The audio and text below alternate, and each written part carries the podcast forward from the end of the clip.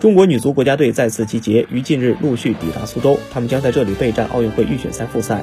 球队将在苏州奥体中心进行训练，王霜等几名武汉球员也将在四月八号以后归队。中国女足还需要在正式比赛前进行热身，为此，中国足协也在与朝鲜足协进行联系，希望能够与朝鲜女足进行热身赛，但具体时间还没有确定。就在近日，韩国足协已经表示希望再次推迟六月份的比赛，但这个计划还需要与中国足协共同商议，双方达成共识后再进行申请，等待亚足联与国际足联的最后批准。